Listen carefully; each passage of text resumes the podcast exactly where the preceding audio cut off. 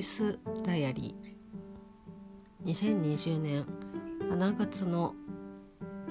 18日土曜日ミオのボイスダイアリーです。旦那さんは今眠っているんですが多分仕事で疲れやストレスがあるんでしょう。歯ぎしりをですねキュッキュキュッキュ言っております。歯がね壊れるのがいつになるかちょっと分かりませんがたまにねキュッキュッキュッキュ言ってるんですよね。まあそんな感じでそんな感じってどういう感じか分かりませんけど18日のですね振り返りをしたいと思いますが今朝はもう本当に絶賛二日酔いでラジオ体操も遅れてしまってそれでもねかりちゃんと一緒にやらせてもらってまあなんとか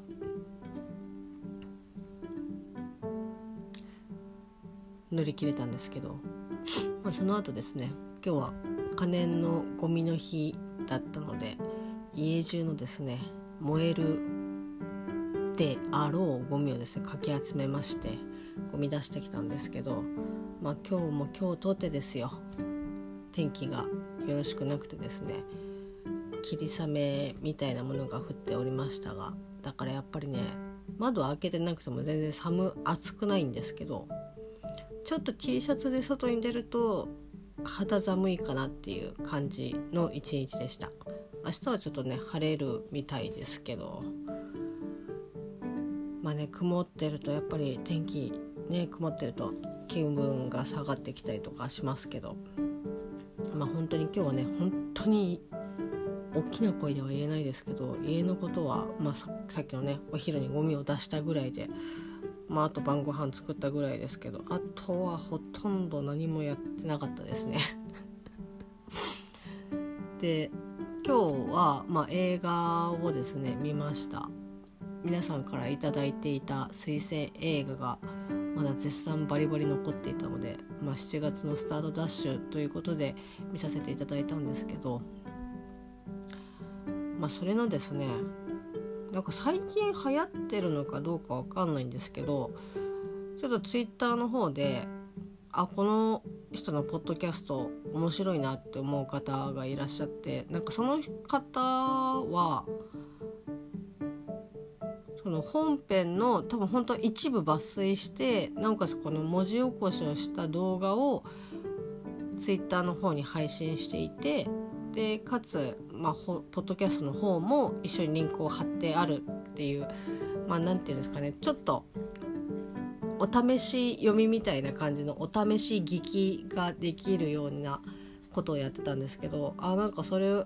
面白いなと思って。で実際自分もそうだったりとかするんですけどこうリンクだけね貼ってあったああったりとかあとやっぱそのポッドキャストに飛んでとか Spotify に飛んでとかまでする手間をそのなんだろうな手間を省いてでも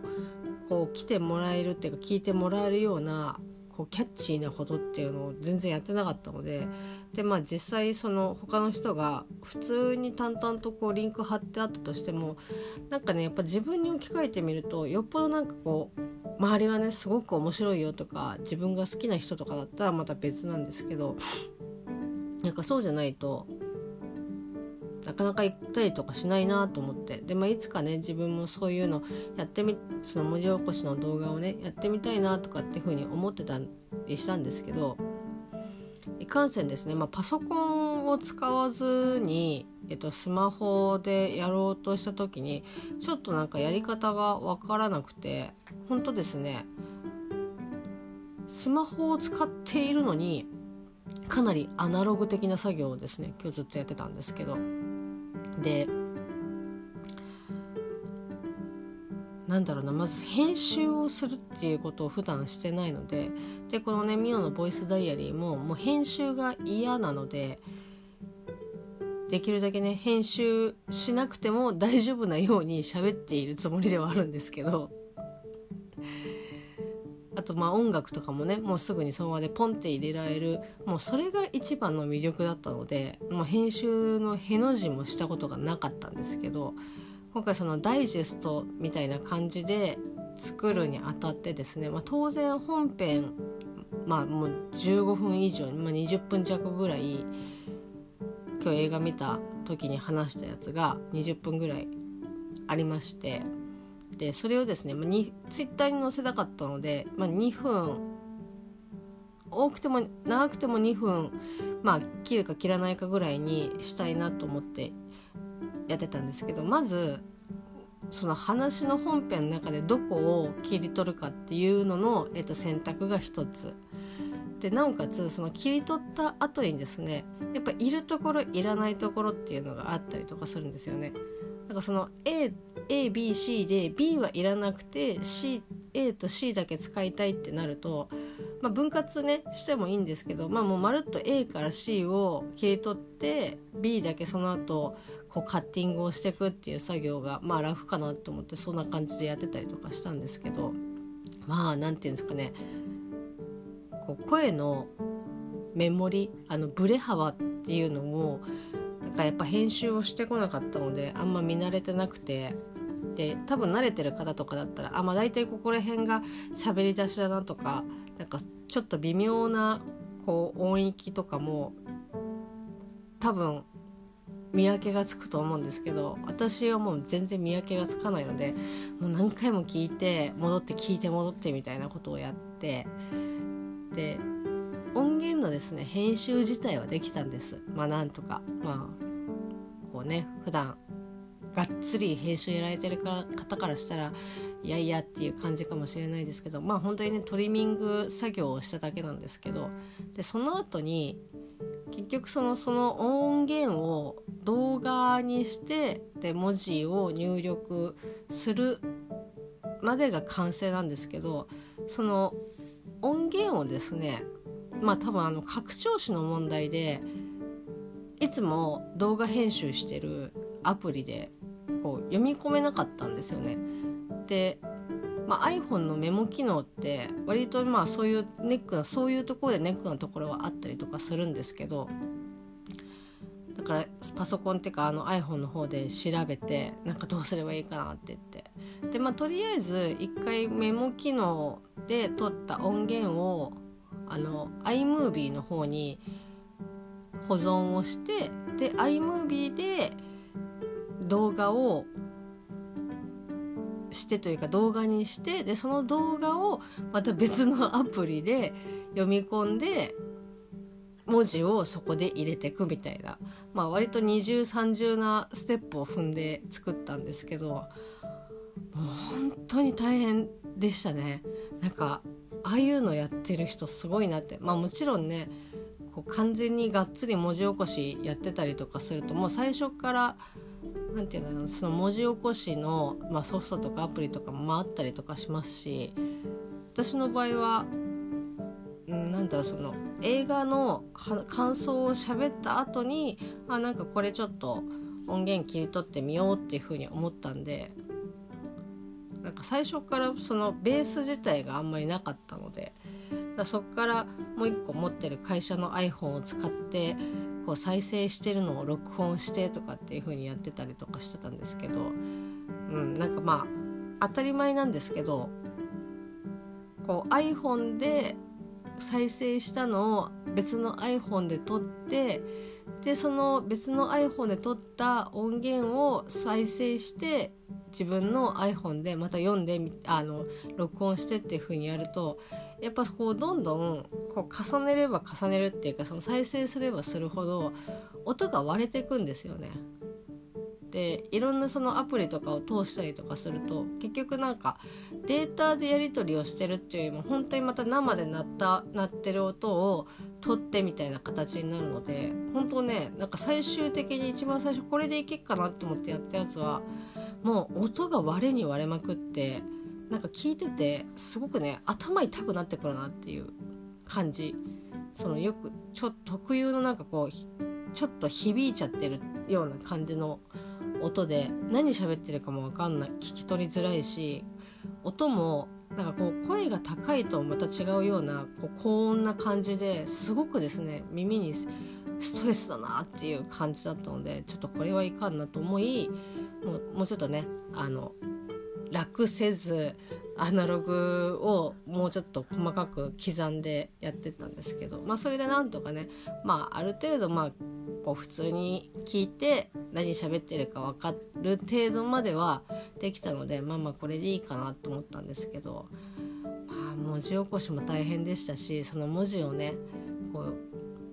打ち込んでいってそれの文字が画面に再生される時間とか場所とかっていうのを合わせるだけでもはあほんと結構面倒くさいんだなっていうふうに思いましたね。まあ、iPhone でやってるあやっててこうタッチペンとかも使ってなかったので私のですねあの太い指で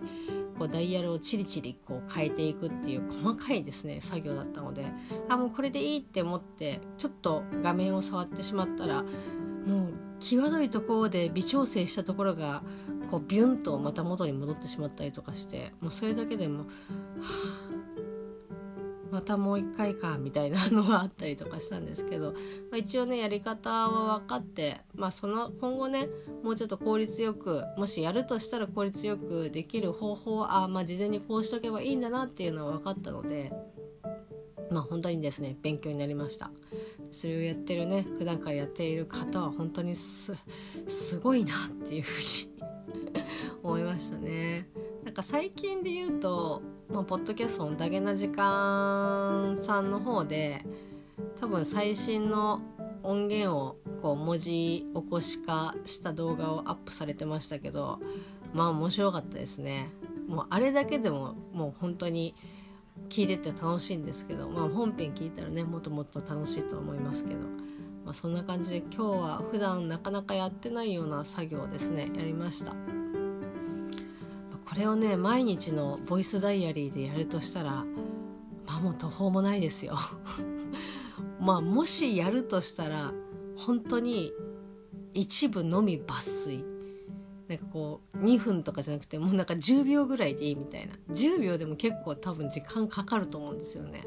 慣れればかまあ当然ね時間短くなっていくと思いますけど多分10秒の音源動画を作るのに今の私だったらおそらくですけどまあ、1時間はかかんないけど30分は絶対かかりますね。10秒のものに30分かかるってどれだけこう割に合わないんだよっていう感じですけど、うん、まあなんかね気が向いたらやってみようかな程度でいいと思いますけど。まあ映画もですね明日ちょっと時間がまた、まあ、休みなのでありますしちょっとやって見てまたやっていければいいかなというふうに思っています。あとはですねお中元です。お中元がですねまだちょっと変えてないんですけどいつも買ってるところが、まあ、あの注文して、まあ、そこから後日こう多分倉庫から直で発送してくれるところがあるんですけどまあそのお中元シーズンとかお歳暮シーズンになるとですね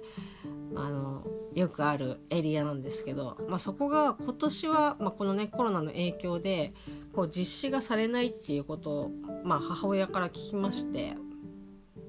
で全部ですねネットでこう注文できるっていうかネットで注文しかできないスタイルになってましてまあですねまた母親が案の定パスワードがわからないというふうに連絡が来てそもそもそのネットで買い物というかね注文したことがないからパスワードも何もパスワードはこれから作らなきゃいけないんだよっていうことを説明したんですけどなんかねやっぱりそのまあ彼女は iPhone なんですけど iPhone を使ってる iPhone から使っ見たサイトに関してのパスワードは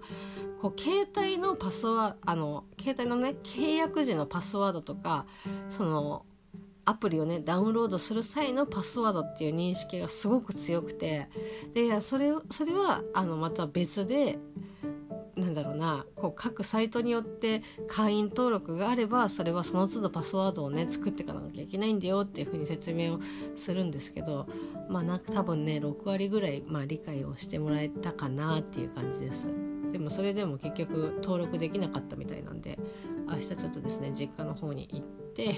まあ、説明をして、まあ、お中元とかねもろもろちょっとどうするかっていう話をしていきたいと思います。